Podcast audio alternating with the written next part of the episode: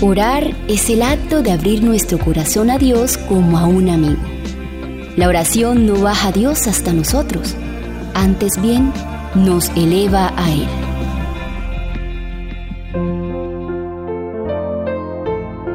Abramos el corazón a un amigo. Orar es el acto de abrir nuestro corazón a Dios como a un amigo. No es que se necesite esto para que Dios sepa lo que somos, sino a fin de capacitarnos para recibirlo. La oración no baja a Dios hasta nosotros, antes bien nos eleva a Él.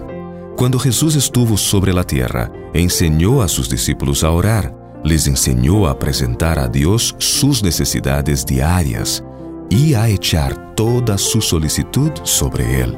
Y la seguridad que les dio de que sus oraciones serían oídas nos é dada também a nós outros.